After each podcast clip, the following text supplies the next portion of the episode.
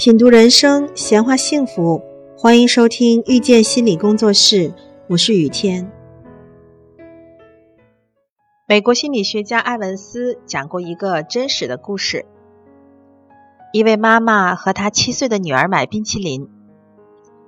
妈妈问女儿：“你要哪种冰淇淋？”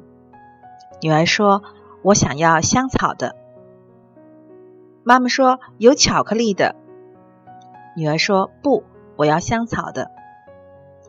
妈妈说：“我觉得巧克力的更好一点。”女儿说：“不，我就要香草的。”妈妈又说：“你不应该要香草的，我知道你喜欢巧克力的东西。”女儿说：“我现在就想吃香草的。”妈妈觉得这个孩子怎么这么倔？妈妈为什么一定要让女儿吃巧克力冰淇淋呢？妈妈说：“因为我觉得好吃，所以想给女儿吃啊。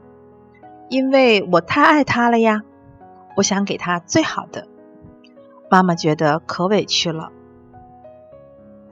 为什么妈妈觉得好吃就一定要女儿吃呢？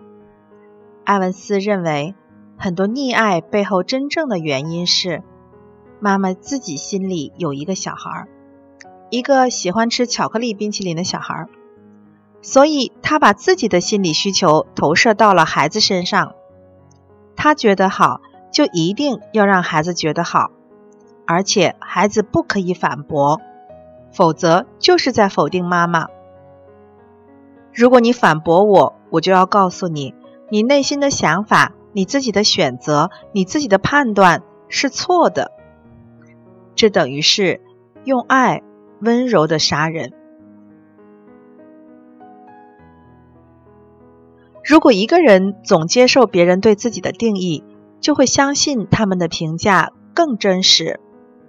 通过别人的观点来认识自我，只能使对自我的认识更加模糊。结果就是不再信任自己，潜意识里全是“我不行，我不行，我不行”。这很可能就是一个人不自信的根源。所以，父母对孩子是真爱还是假爱，用一个指标就可以看出来了：看孩子是不是可以做自己。感谢收听遇见心理工作室，我是雨天。